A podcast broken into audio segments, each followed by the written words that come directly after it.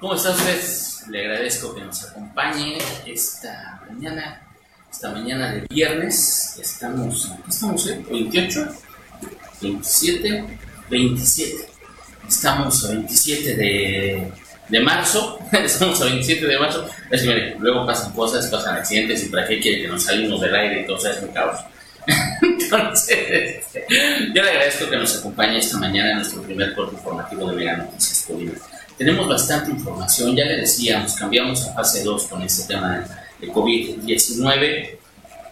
Para tener una idea, imagínense nada más, ya lo sabe usted, aquí en Colima tenemos dos casos, dos casos eh, confirmados de coronavirus, es lo que tenemos en este momento aquí en la entidad.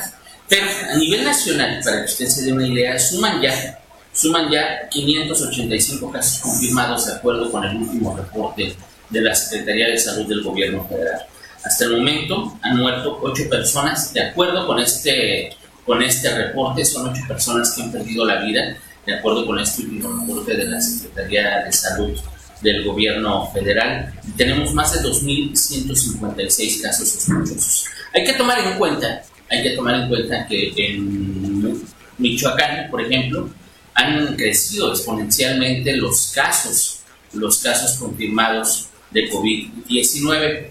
También, también en Jalisco, pues han aumentado bastante. Hay 12 funciones incluso en el estado de Jalisco. Son estados vecinos a Colima. Entonces, pues tenemos que cuidarnos, ya lo sabe, hay filtros sanitarios en prácticamente todos los ingresos del estado, por Colima, por Michoacán, o por carreteras. También en los dos aeropuertos, el de Manzanillo, en el de Colima, en el, perdón, en el de Cuauhtémoc y también en las centrales camioneras. Estamos hablando de la central camionera de eh, Tecomán, en la central camionera de Colima y en la central camionera de Manzanillo. Y mire, ayer por la noche, ayer por la noche, como parte de esta fase 2 de la contingencia por el coronavirus, el gobierno del estado, específicamente la Secretaría de Salud, informó, para tomarlo muy en cuenta, informó que bueno, pues ya se intensificaron, van a intensificar las medidas de búsqueda intencionada de casos y cuidado. Esto quiere decir que a partir ya de ayer eh, se considera como un caso sospechoso a cualquier persona que en los últimos siete días, y ponga mucha atención a esto, porque realmente estamos hablando de los síntomas, estamos hablando de síntomas que hay que tomar muy, muy, muy, muy en cuenta. Si usted durante los últimos siete días ha tenido tos, fiebre, dolor de cabeza y al menos al menos. Estamos hablando de estos tres, tos, fiebre y dolor de cabeza. Si usted tiene ya de entrada este trío de síntomas, pues ya puede ser sospechoso, pero si además tiene dificultad para respirar, dolor en articulaciones, pecho, músculos, garganta, escurrimiento nasal o inflamación en los ojos, pues usted a cualquier centro de salud que vaya, usted a cualquier eh, hospital que vaya, lo van a canalizar y lo van a considerar un caso sospechoso. Eso quiere decir que le van a hacer pruebas, que le van a hacer la, pruebas, la prueba de COVID-19, la prueba de coronavirus, para ver si usted está infectado con, esta, con este virus.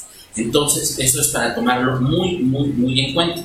Si piden que sea durante los últimos siete días, de acuerdo con esto que informó la Secretaría de Salud, durante los últimos siete días usted presentó tos, fiebre, dolor de cabeza y además de esto, dificultad para respirar, dolor en articulaciones, pecho, músculos, garganta, escurrimiento nasal o inflamación en los ojos, usted es candidato como sospechoso sobre este padecimiento y bueno, pues le van a hacer la prueba del coronavirus. Es lo que informa, lo que informa el, el gobierno del estado al respecto. Y bueno, pues hay que tomarlo muy, muy, muy, muy en cuenta. Además, de acuerdo con lo que menciona la Secretaría de Salud, las instituciones públicas y privadas de salud tomarán muestra a toda persona que presente una infección respiratoria aguda grave y será monitoreada a través de nueve unidades Centinela. Así es lo que informan las autoridades en salud. Es lo que están diciendo el, eh, la Secretaría de Salud del Estado. Lo anterior, de acuerdo con el comunicado, es para eh, evitar que se presenten contagios comunitarios y bueno, pues es muy importante para ello que en las próximas dos semanas la población no baje la guardia y acate las medidas de aislamiento que contribuirán a que no se se presenten picos explosivos de brotes de la enfermedad.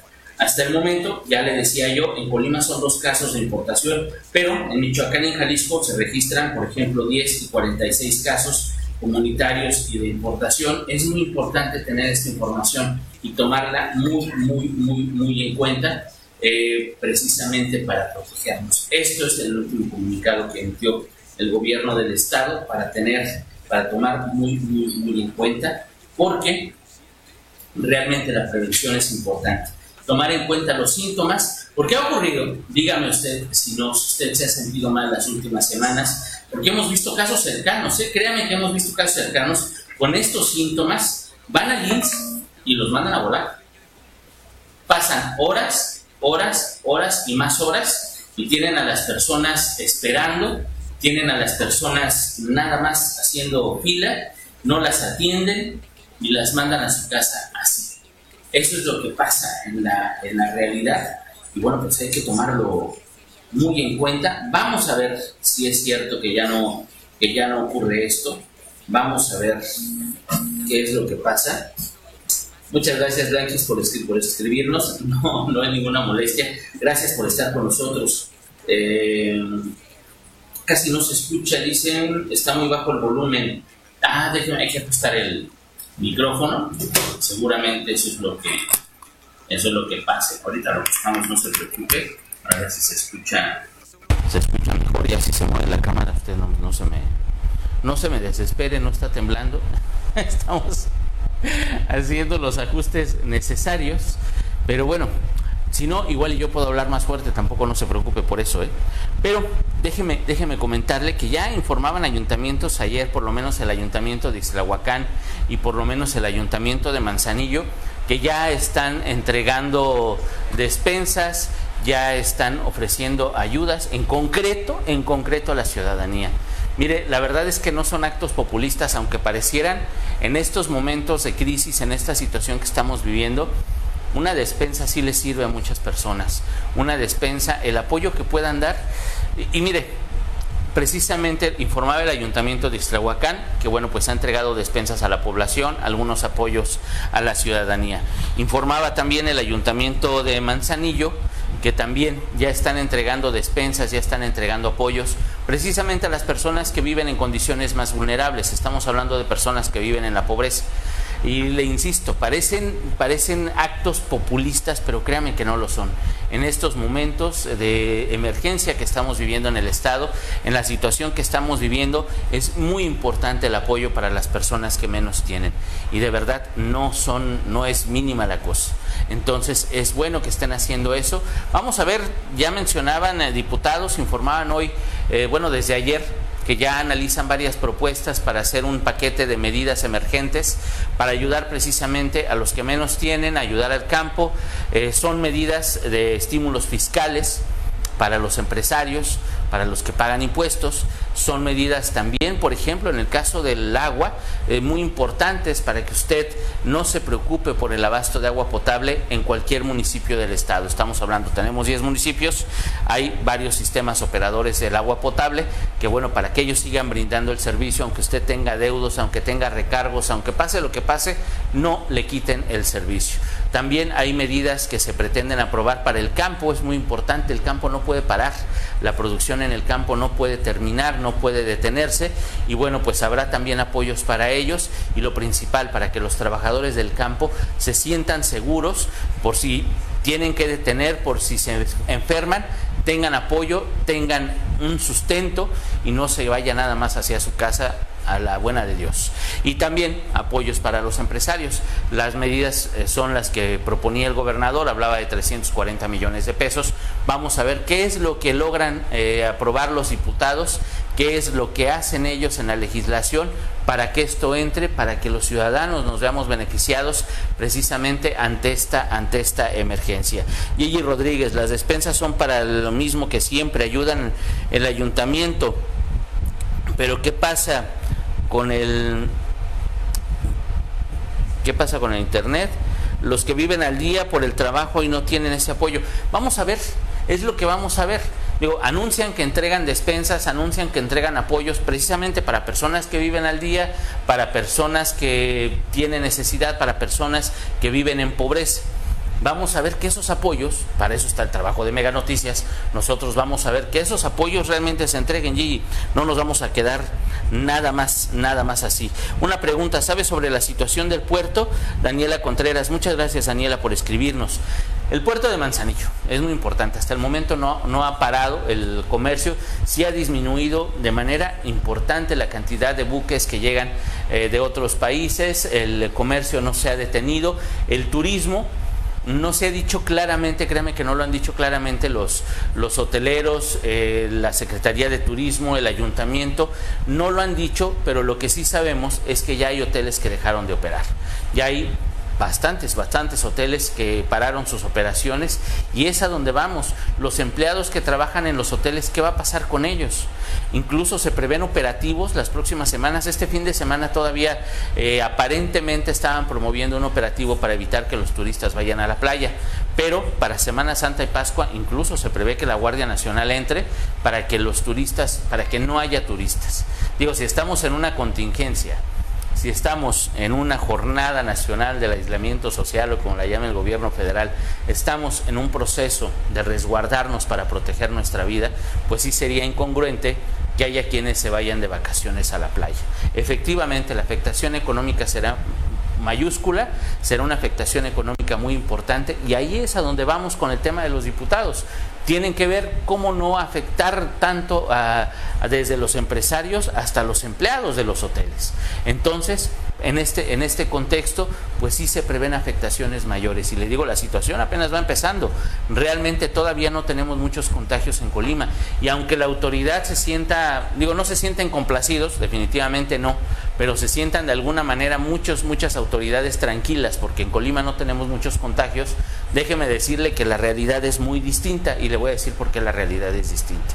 Si en Colima no hay contagios, si en Colima no hay casos de COVID-19 es porque en Colima pues no se hacen pruebas. Obvio, se han hecho 25 pruebas, imagínense nada más. No se han hecho ni 30 pruebas. Ahora, si la autoridad dice que se han hecho muchas pruebas, pues ¿dónde están los casos descartados? ¿Dónde están los casos sospechosos? Y bueno, ¿dónde están más casos positivos?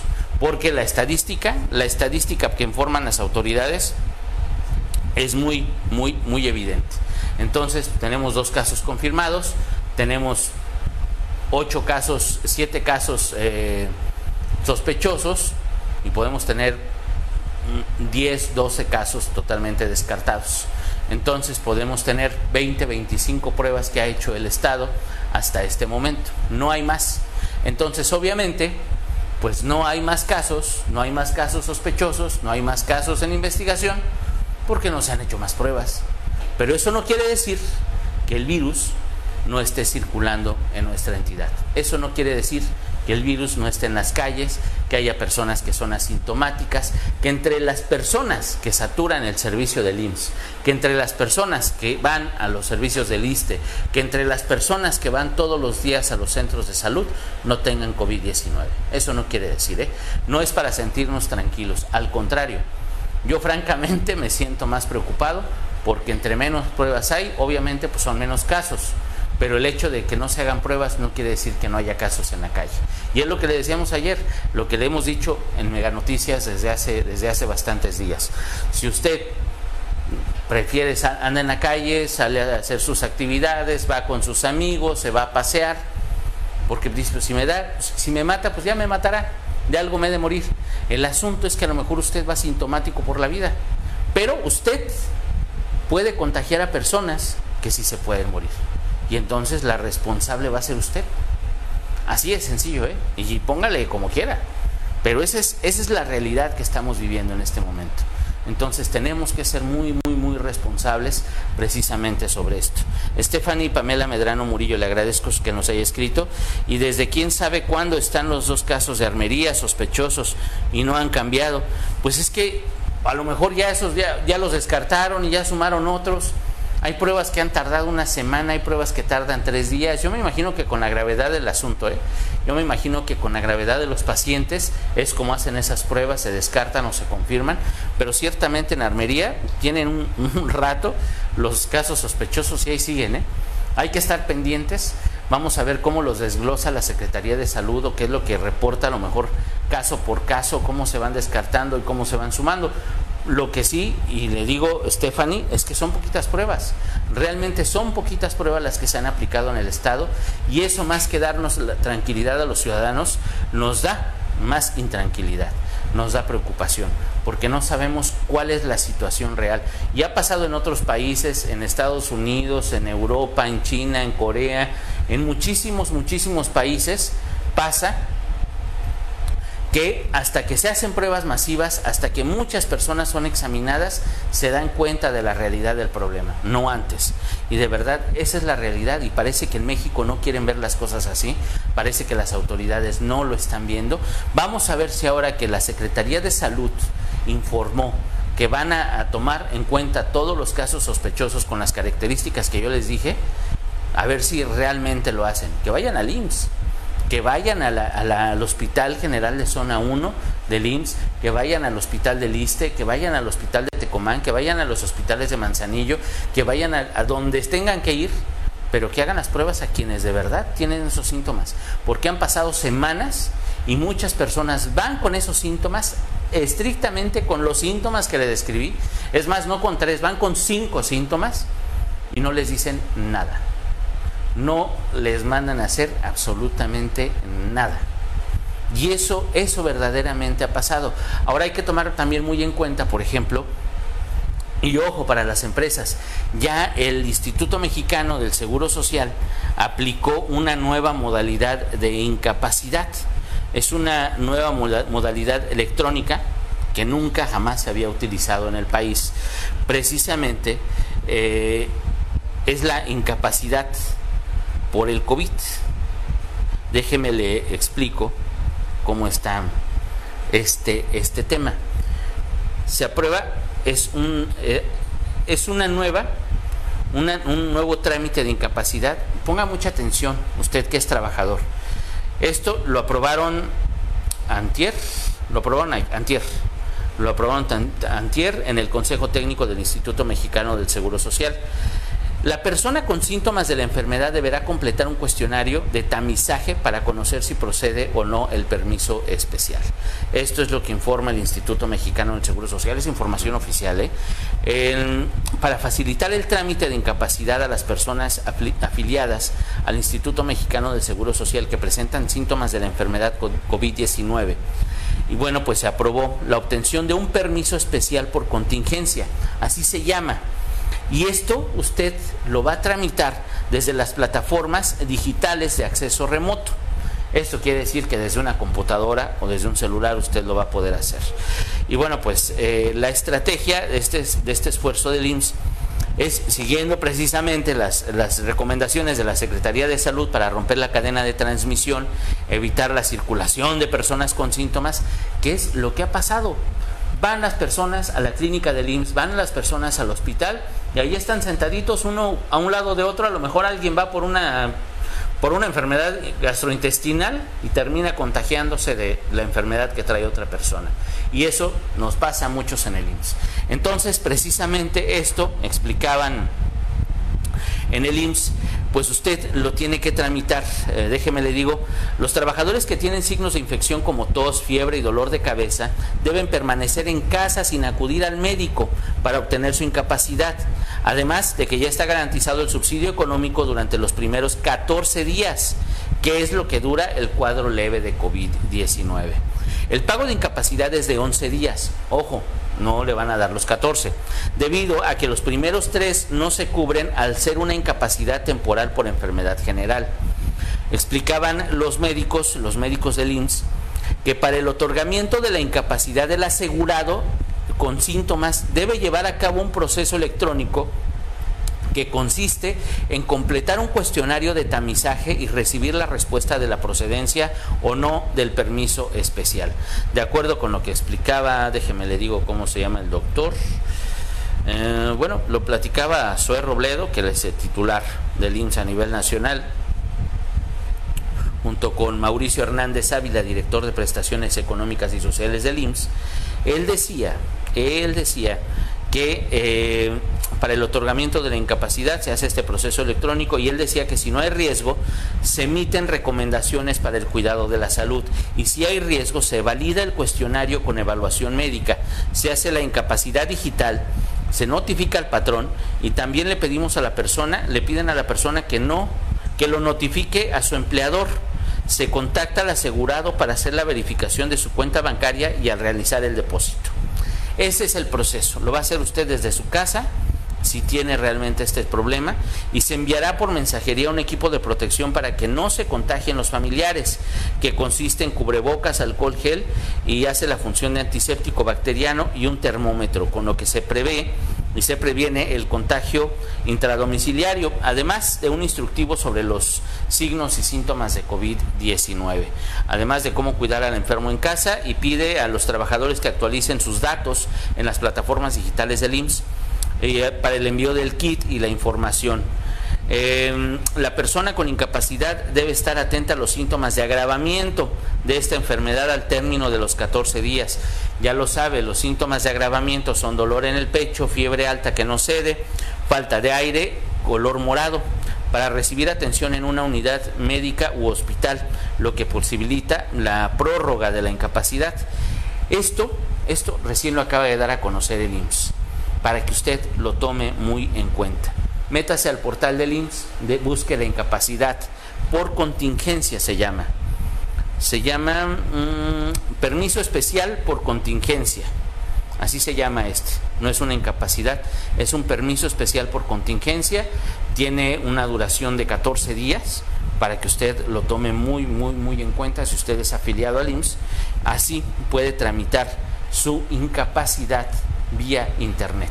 Sí es muy importante y obviamente pues hay que ser hay que ser honestos porque también déjeme le comento, se van a verificar, se van a hacer verificaciones para que la gente no mienta porque ocurre en otro país muy lejano, no en México, eh, créame, no aquí no, ¿cómo cree?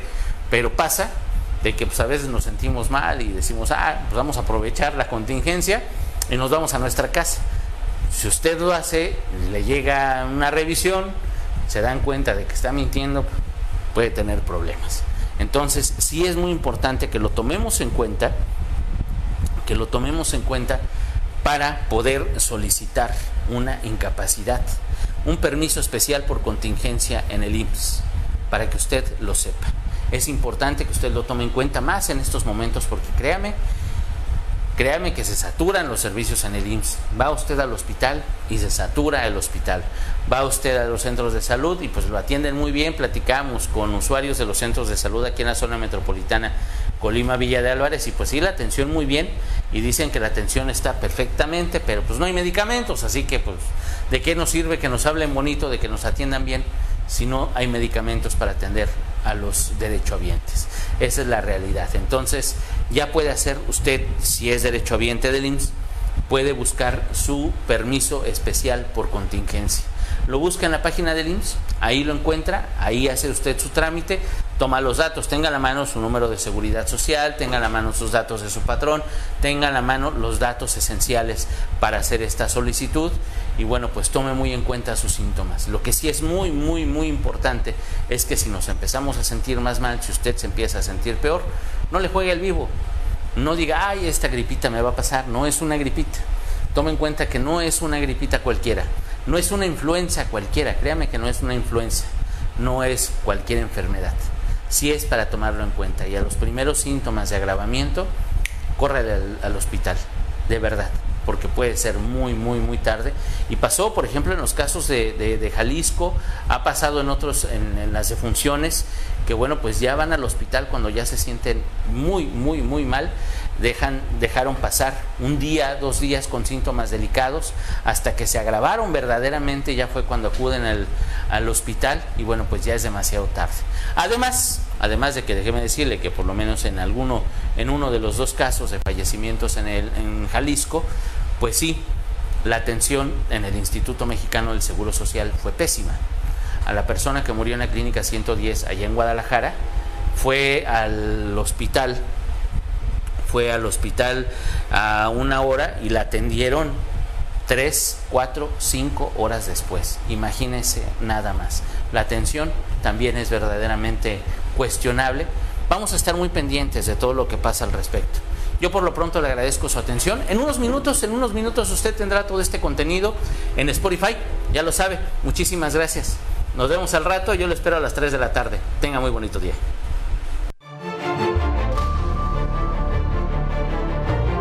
Mega Noticias cambia de horario. A partir del lunes 30 de marzo, dos minutos antes de las 8 estaremos listos para informarle. Le estaremos esperando una hora antes de lo acostumbrado.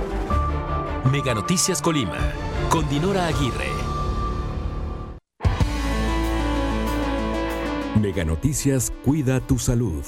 Si tienes tos, fiebre, dificultad para respirar, acude a tu clínica o centro de salud más cercano Evitemos el contagio.